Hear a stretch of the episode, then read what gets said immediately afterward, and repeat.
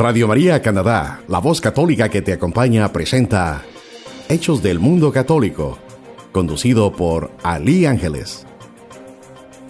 Este es un resumen de las noticias que le daremos a conocer a lo largo de este noticiario. El Papa Francisco cumplió 82 años. Le daremos algunos detalles de su biografía y parte de la celebración del pasado 17 de diciembre. Si usted quiere seguir los detalles de las noticias del Vaticano a través de las redes sociales, le diremos cuáles son los pasos que tiene que realizar para ver el Facebook de Vatican News en español de manera predeterminada desde países de Latinoamérica. Los obispos católicos de los Estados Unidos han aprobado varios fondos para ayudar en las necesidades de la Iglesia en América Latina y África. En los próximos meses comenzará a construirse en México uno de los más importantes proyectos arquitectónicos de la historia, el Cristo de la Paz, un monumento que se convertirá en la imagen de Jesús más grande del mundo. Niños sordomudos reciben primera comunión en misa en lenguaje de señas. Esto sucedió en Ecuador.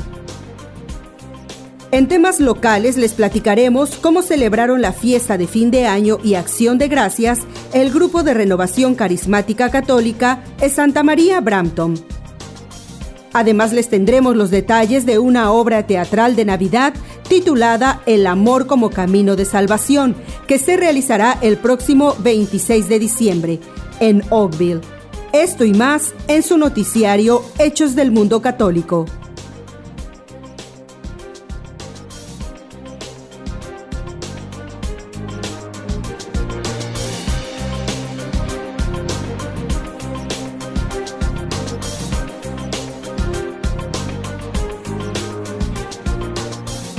Mi nombre es Alice Susan. Es una bendición que Dios hoy nos permita reunirnos, saludarnos y conocernos a través de la radio.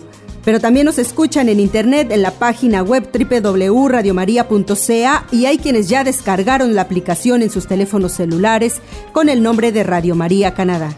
Radio María Canadá abre este canal de comunicación a la comunidad de habla hispana en este hermoso país. Estamos transmitiendo desde sus instalaciones ubicadas en el 1247 Lawrence Avenue West en la ciudad de Toronto, Canadá.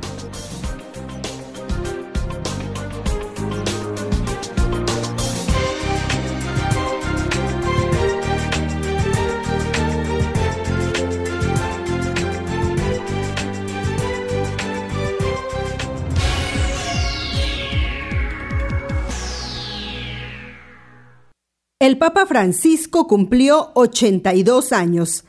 El primer Papa americano es el jesuita argentino Jorge Mario Bergoglio, arzobispo de Buenos Aires. Es una figura destacada de todo el continente y un pastor sencillo y muy querido en su diócesis, que ha visitado a lo largo y ancho, incluso trasladándose en medios de transporte público en los 15 años que tuvo su ministerio episcopal. Mi gente es pobre y yo soy uno de ellos. Ha dicho más de una vez para explicar la opción de vivir en un apartamento y de presentarse en una cena él mismo y preparársela.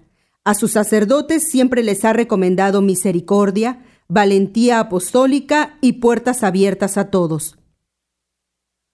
Lo peor que puede suceder en la Iglesia, explicó en algunas circunstancias, es aquello que de Lubac llama mundanidad espiritual, que significa ponerse a sí mismo en el centro. Y cuando cita la justicia social, invita en primer lugar a volver a tomar el catecismo, a redescubrir los diez mandamientos y las bienaventuranzas. Su proyecto es sencillo. Si se sigue a Cristo, se comprende que pisotear la dignidad de una persona es pecado grave. Su biografía oficial es de pocas líneas, al menos hasta el nombramiento como arzobispo de Buenos Aires. Llegó a ser un punto de referencia por sus fuertes tomas de posesión durante la dramática crisis económica que devastó Argentina en el 2001. En la capital argentina nació el 17 de diciembre de 1936. Hijo de inmigrantes piemonteses, su padre, Mario, era contador empleado de ferrocarril, mientras que su madre, Regina Sibori, se ocupaba de la casa y de la educación de los cinco hijos. Se diplomó como técnico químico y eligió luego el camino del sacerdocio entrando en el seminario diocesano de Villa Devoto. El 11 de marzo de 1958 pasó al noviciado de la Compañía de Jesús. Completó los estudios de humanidades en Chile y en 1963, al regresar a Argentina, se licenció en filosofía en el Colegio San José de San Miguel. En 1964 y 1965 fue profesor de literatura y psicología en el Colegio de la Inmaculada Santa Fe y en 1966 enseñó las mismas materias en el Colegio del Salvador en Buenos Aires. De 1966 a 1970 estudió teología en el Colegio San José y obtuvo la licenciatura. El 13 de diciembre de 1969 recibió la ordenación sacerdotal de manos del arzobispo Ramón José Castellano. Prosiguió la preparación en la compañía de 1970 a 1971 en Alcalá de Henares, España, y el 22 de abril de 1973 emitió la profesión perpetua. De nuevo en Argentina, el maestro de novicios en Villa Valari en San Miguel profesor en la Facultad de Teología, consultor de la provincia de la Compañía de Jesús y también rector del colegio. El 31 de julio de 1973 fue elegido provincial de los jesuitas de Argentina, tarea que desempeñó durante seis años. Después reanudó el trabajo en el campo universitario y entre 1980 y 1986 es de nuevo rector del Colegio de San José, además de párroco en San Miguel. En marzo de 1986 se traslada a Alemania para ultimar la tesis doctoral. Posteriormente, los superiores de, le envían al Colegio de Salvador en Buenos Aires y después a la Iglesia de la Compañía de la ciudad de Córdoba como director espiritual y confesor. Es el cardenal Antonio Cuarracino quien le llama como su estrecho colaborador en Buenos Aires. Así, el 20 de mayo de 1992, Juan Pablo II le nombra obispo titular de Auca y auxiliar de Buenos Aires. El 27 de junio recibe en la catedral la ordenación episcopal en manos del purpurado. Mientras, en América Latina su figura se hace cada vez más popular. A pesar de ello, no pierde la sobriedad de trato y el estilo de vida riguroso. Con este espíritu, en 2002, declina el nombramiento como presidente de la Conferencia Episcopal Argentina. Pero tres años después es elegido y más tarde reconfirmado por otro trienio en, el 2008. En tanto, en abril de 2005 participa en el cónclave en el que es elegido el Papa Benedicto XVI.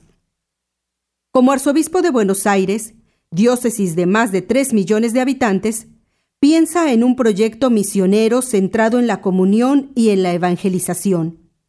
Presenta cuatro objetivos principales. Comunidades abiertas y fraternas, protagonismo de un laicado consciente, evangelización dirigida a cada habitante de la ciudad y, por último, asistencia a los pobres y a los enfermos. A las 19 horas con 6 minutos del 13 de marzo de 2013, en la quinta ronda de votaciones del segundo día del cónclave, el cardenal Bergoglio fue elegido sucesor de Benedicto XVI. Es el primer papa de procedencia americana y el primer que no es nativo de Europa, Oriente Medio o el norte de África. También destaca por ser el primer pontífice no europeo desde el año 741, año en el que falleció Gregorio III, que era de origen sirio. Además, es el primer papa perteneciente a la Compañía de Jesús. Tomó el nombre de Francisco. En su primera aparición pública, elevó una oración por su antecesor, el Papa emérito Benedicto XVI. Acto seguido, dijo que comenzaba un camino y pidió a los fieles que rezaran unos por otros para que haya una gran fraternidad. Además, pidió una oración en silencio por él para que Dios le ayudara en su labor.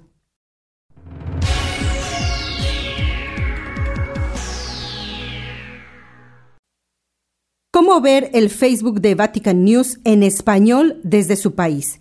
Le explicaremos cuáles son los simples pasos que debe seguir para visualizar todos los posts informativos de Vatican News en español desde cualquier país donde se encuentre, porque de faul esta publicación está en italiano.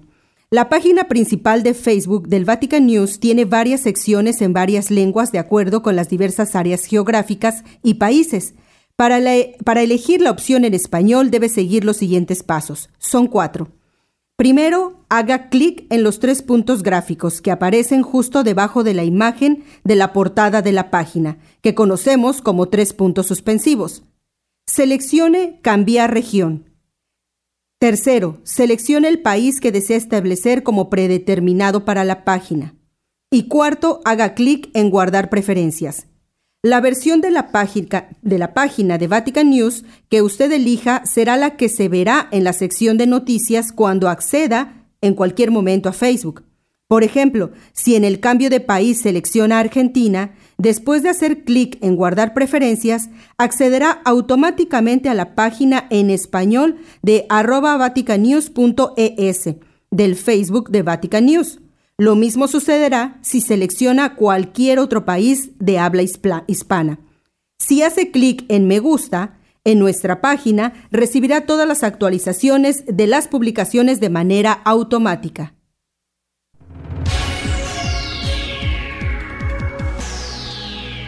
Los obispos católicos de los Estados Unidos han aprobado varios fondos para ayudar en las necesidades de la Iglesia en América Latina y África signos tangibles de la solidaridad de los fieles católicos estadounidenses con sus hermanos y hermanas más necesitados del mundo. La Conferencia de Obispos Católicos de los Estados Unidos ha asignado más de 3.2 millones de dólares para promover la actividad pastoral en varios países, entre ellos Cuba, Ecuador, Uruguay, El Salvador, Brasil y Venezuela. Asimismo, han destinado 800 mil dólares para proyectos de reconstrucción en zonas devastadas por los terremotos de Haití y México y por los huracanes Matthew, María e Irma. Las donaciones se destinan también a proyectos de pastoral juvenil y en concreto están destinadas a ser una ayuda para los jóvenes de América Latina para que puedan llegar a Panamá con ocasión de la Jornada Mundial de la Juventud con el Papa Francisco del 22 al 27 de enero del año próximo.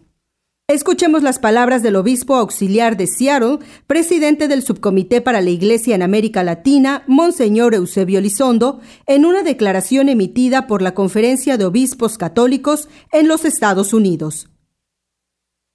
Hola, soy Eusebio Lizondo, obispo auxiliar de Seattle y presidente del Subcomité para la Iglesia en América Latina de la Conferencia de Obispos Católicos de los Estados Unidos.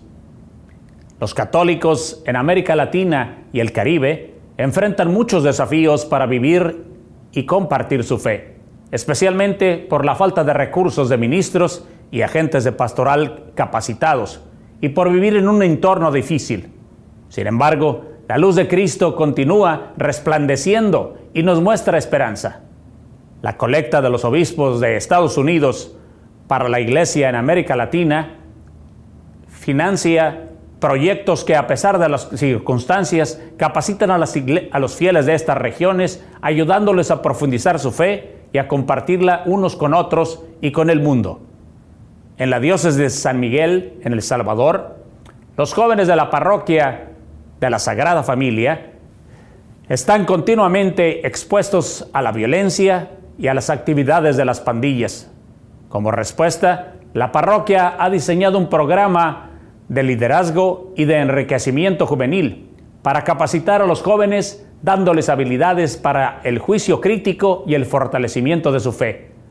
La parroquia espera ayudar a los jóvenes que viven en estas zonas de gran riesgo a fin de crear una cultura de solidaridad y de paz dentro de sus vecindarios. Por favor, aprovechen esta oportunidad para compartir su fe con sus hermanos y hermanas de Cristo en América Latina y el Caribe y contribuyan generosamente a la colecta para la Iglesia en América Latina. Muchas gracias y que Dios los bendiga.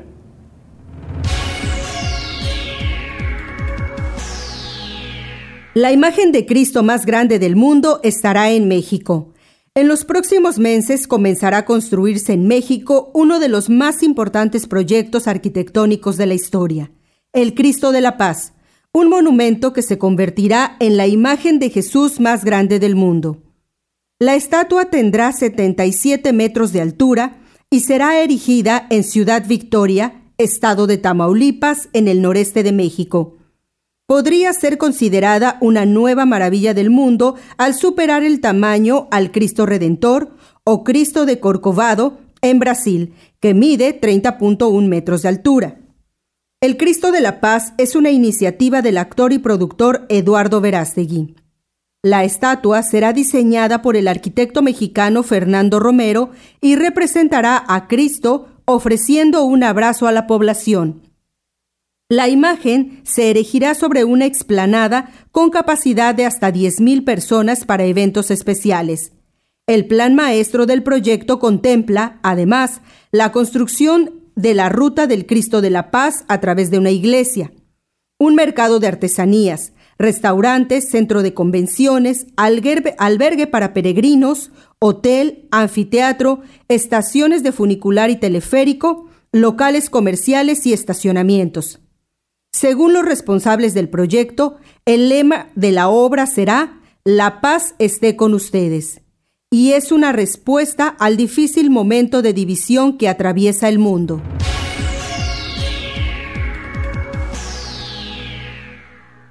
Niños sordomudos reciben primera comunión en misa de lenguaje de señas. Por primera vez en Ecuador fue celebrada una misa en lenguaje de señas en la que un grupo de niños sordomudos recibió la primera comunión. La misa fue celebrada por el presbítero Carlos León en la parroquia El Carmelo y estuvo dirigida a seis niños. La arquidiócesis de Quito indicó que durante la celebración el rostro de los niños se llenó de alegría y gozo, porque desde sus limitaciones dijeron sí al Señor, al aceptar en sus corazones a la manifestación más grande que nos ha dado Dios, a su Hijo Jesús representado en la hostia santa. Asimismo, se informó que el grupo de niños cumplió satisfactoriamente con los programas de catequesis que exige la arquidiócesis y la Conferencia Episcopal Ecuatoriana. Durante meses recibieron la catequesis preparatoria al sacramento, a través de una pastoral que atiende el pedido del Papa Francisco, que es promover a las personas sordas, superando el aislamiento de muchas familias y rescatando a aquellos que todavía son objeto de discriminación inaceptable. El presbítero Ernesto, por su parte, dijo que la pastoral para niños y jóvenes con esta discapacidad fue creada con la finalidad de dar respuesta a los desafíos de la Iglesia, la cual siempre busca integración, igualdad, caridad y comprensión con estas personas que también tienen sed de Cristo y la palabra. Es momento de ir a las noticias que se generaron en la ciudad de Toronto. Hace unos días el Grupo Renovación Carismática Católica en Santa María Brampton llevó a cabo su celebración de fin de año. Todos los detalles los tiene Jorge Giraldo. Adelante Jorge, buenas tardes. Bueno, Ali, nos encontramos en este momento en la fiesta de Navidad de la Renovación Carismática Católica en Brampton y estamos con Marco Bracho, el coordinador, que nos va a contar cómo estuvo este año para la renovación y qué estamos celebrando hoy. Eh, bueno, hoy, buenas noches. Em, mi nombre es Marco Bracho, coordinador de la Renovación Carismática Católica de Santa María. Eh, hoy estamos celebrando pues un año, como todos los años, nuestra cena de Navidad, pero este año es más una acción de gracia eh, por todas las bendiciones que el Señor nos ha dado a la comunidad en este año. Este año estuvo lleno de muchos testimonios, muchos testimonios donde no solo la persona que dio el testimonio estuvo involucrada, sino que toda la comunidad estuvo involucrada. Testimonios de sanación, de conversión, de todo tipo de, maravillas, de, de milagros pues, que hizo el Señor en nuestra comunidad y en donde estuvimos involucrados porque siempre estuvimos en oración comunitaria intercediendo por estas, eh, estos hermanos de la comunidad. Y entonces la celebración, más que un compartir y, una tradición de reunirnos en Navidad, es dar gracias al Señor porque este año nos permitió ver su gloria, nos permitió ver su gloria a través de los testimonios de nuestros hermanos. En este momento estamos eh, disfrutando de un karaoke eh, bastante eh, animado. Y Marco, cuéntanos, ¿cómo invitarías tú a la gente que vive en Brampton? O cuéntanos cuándo se reúnen, cuáles son las asambleas. Hace una invitación a los oyentes. Eh, nosotros nos reunimos todos los viernes a las siete y media.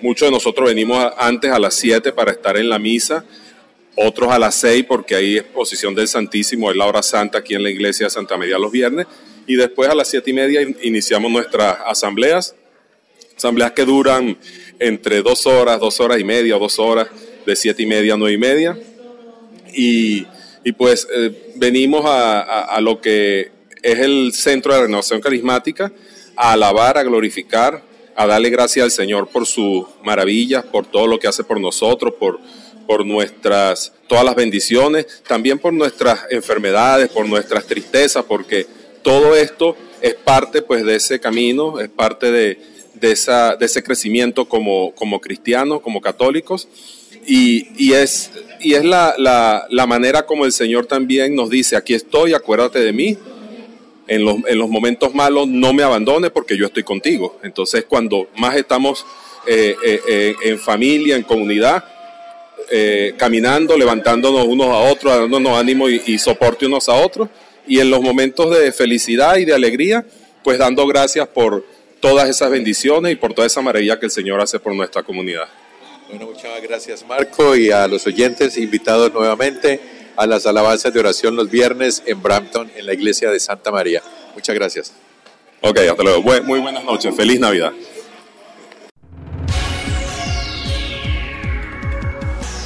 El próximo 26 de diciembre a las 7 de la noche en la iglesia de San Michael se llevará a cabo una obra de Navidad titulada El amor como camino de salvación.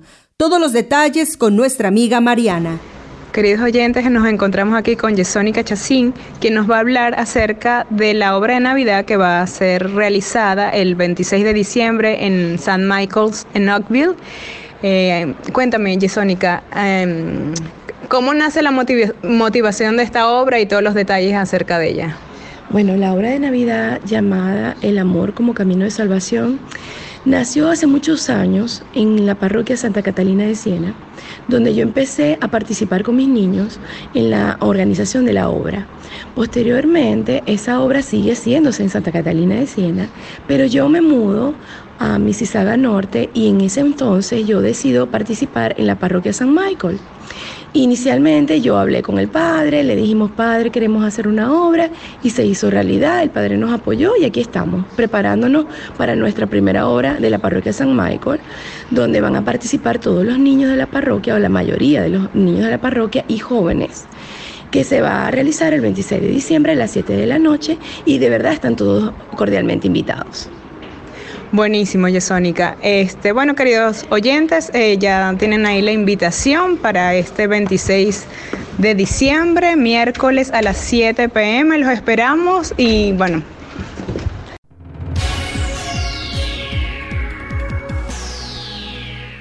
Tenemos los pormenores de la recaudación de fondos para los jóvenes de Toronto que asistirán a la Jornada Mundial de la Juventud en Panamá.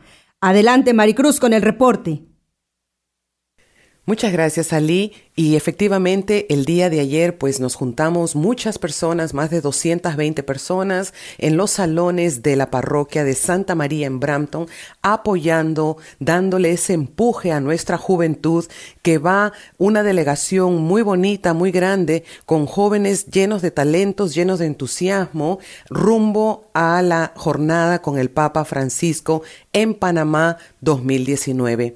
Ayer muchos fueron eh, testigos de este celo, de este deseo, de esta juventud que quiere crecer, que quiere madurar, que quiere entregar su vida a Jesucristo. Están muy entusiasmados y pudimos apoyarlos, pudimos aportar un granito de arena entre músicas, villancicos, un poquito de nuestra cultura hispana, eh, rica comida. El servicio fue por todos ellos. Ellos sirvieron, lavaron, limpiaron, recogieron, estuvieron visitando las mesas, estuvieron dando las gracias, apoyando esta causa y la verdad que fue un momento muy lindo junto con el padre Patre que se encontraba ahí dándoles la bendición y nosotros como laicos, como hermanos en Cristo, apoyándolos. Así que sigamos orando por nuestra juventud, sigamos orando por el mundo entero y sobre todo para que esta jornada del 2019 con el Papa Francisco le dé a la juventud una razón para vivir. Muchas gracias y volvemos contigo a los estudios Ali.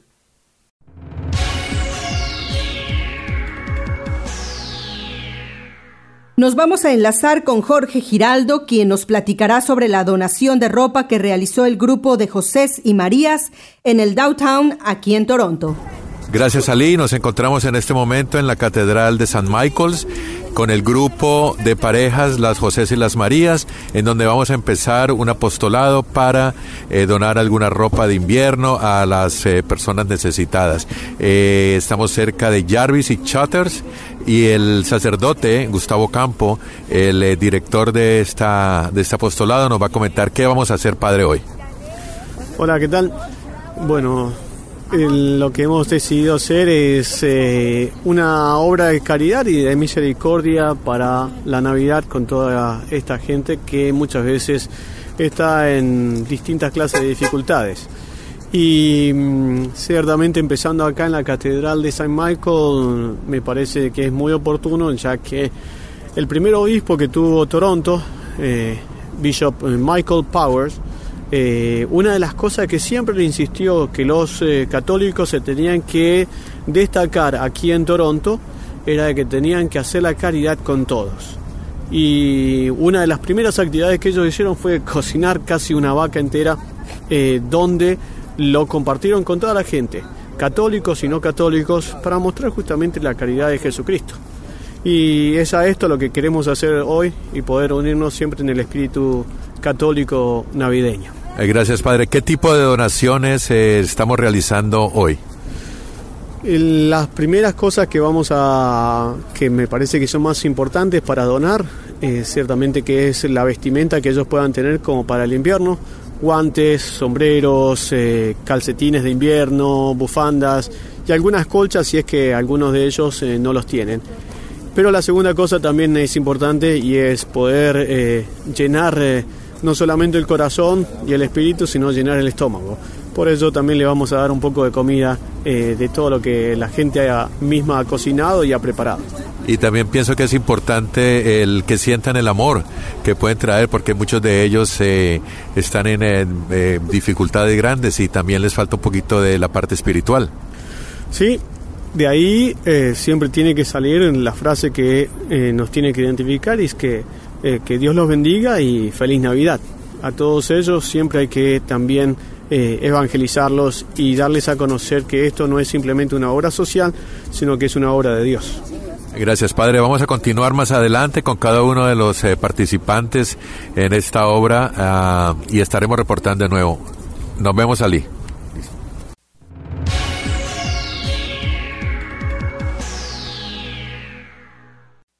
Estamos a unos días de la Navidad y estos son algunos de los mensajes de los grupos que integran Radio María Canadá en español. Con mucho amor para usted que nos hace favor de sintonizarnos. Hermanos, queremos desearle de parte del equipo Corriente de Gracia para la Iglesia una feliz Navidad y un venturoso año 2019. Es un momento de alegría, es un momento para recibir a Jesús y sobre todo para que en familia podamos experimentar este amor de Dios dado a nosotros en su Hijo amado. Quiero invitarte a que a través de la palabra de Dios también nosotros podamos recibir ese anuncio del ángel como nos dice Lucas 2, no teman porque yo vengo a comunicarles una buena nueva, que será motivo de mucha alegría para todo el pueblo. Hoy ha nacido para ustedes en la ciudad de David un Salvador, que es Cristo el Señor. El Emanuel con nosotros, queridos hermanos. Por esto, en este tiempo de Navidad, en este tiempo que entramos con muchas expectativas a un nuevo año, Pidámosle a Dios que también este anuncio se encarne en nosotros, que recibamos la gran noticia, que a ejemplo de María Santísima también podamos llevar a Jesús a todos los hogares. Nuestro programa Corriente de Gracia para la Iglesia desea que tengas una feliz Navidad y muchas bendiciones en familia, en tus proyectos para este año 2019. Que la Virgen te bendiga y que Jesús, nuestro Señor, habite en los corazones. Hola Ali, ¿cómo estás? Nosotros este, venimos de Encuentro Matrimonial Mundial y estamos con nuestro programa en Radio María Canadá. el programa se llama Amar es una decisión. Y bueno, estamos aquí Lina y Arturo Díaz y queremos desearles una muy feliz Navidad y un próspero año nuevo. Y bueno, Arturo. Bueno, principalmente queremos desearles que hagan un espacio en su corazón para que el niño Jesús realmente nazca en él cuando dejamos que Él nazca, llegue a nuestro corazón, nuestra forma de ver la vida cambia también. Y algo que nuestras familias necesitan es vernos animados, es ver, vernos con gozo y eso, eso se transmite, eso les llega más a ellos que mil palabras que les podamos decir.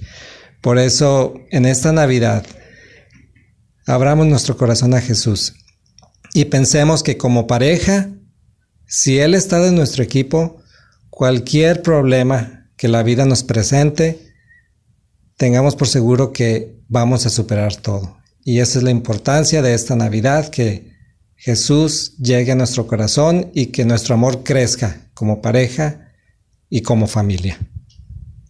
Y bueno, en esta Navidad este, es la oportunidad como pareja también de pedir y aceptar perdón como pareja ya sea a nuestra pareja misma o a nuestros hijos o algunos familiares. Y bueno, aprovechar este tiempo de adviento, de perdón, de paz y llenar nuestro corazón de gozo.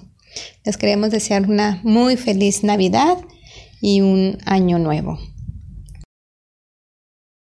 Este es un saludo de Navidad de parte del Ministerio de Padres y Madres Orantes y su programa Caminar por la conversión de nuestros hijos. Nos encontramos eh, María Isabel Gualteros y su esposo Luis Olmedo Figueroa, a Janet Caicedo y mi persona Jorge Giraldo. Queremos darle un saludo de verdad a todos esos papás y mamás que están allí escuchándonos, que tienen que mantener la fe, que esta Navidad sea una oportunidad para volver a conectarse con la fe, con el amor al Señor, para que nuestros hijos vean en nosotros el ejemplo de una vida ah, santa. Así ellos van a entender más cuál es su responsabilidad.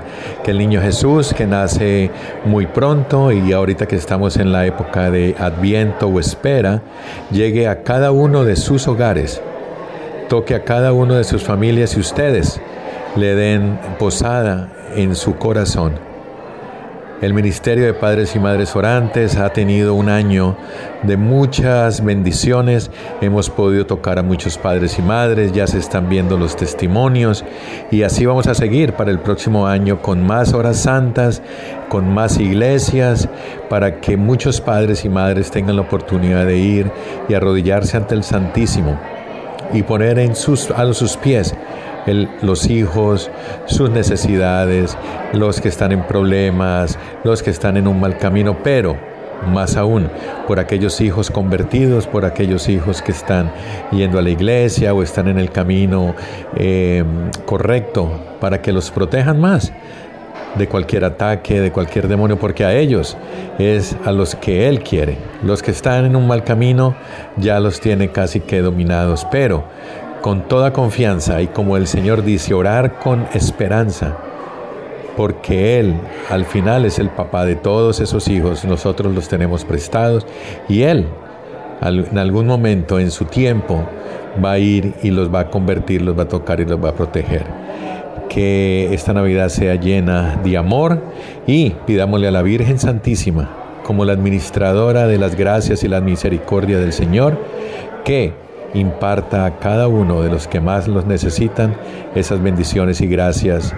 Muchas gracias también a ustedes, los que nos han estado escuchando en estos días de programas. Ya llevamos eh, unos dos meses trabajando y con muchas ganas de seguir adelante. Ser el ejército eucarístico de la Virgen María para salvar a más hijos y darle fuerza y esperanza a más padres. Amén.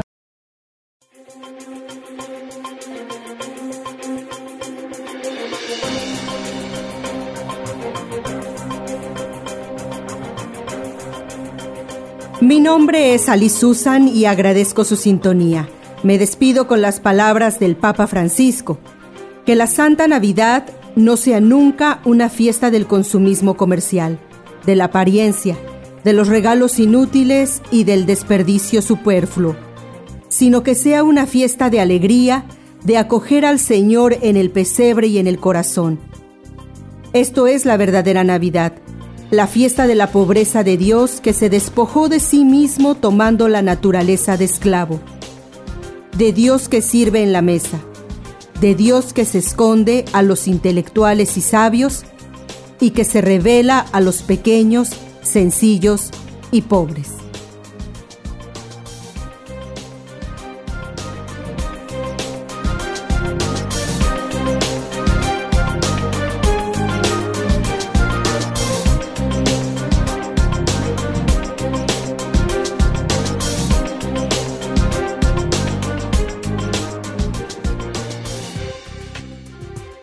Usted escuchó Hechos del Mundo Católico, conducido por Ali Ángeles en Radio María Canadá, la voz católica que te acompaña.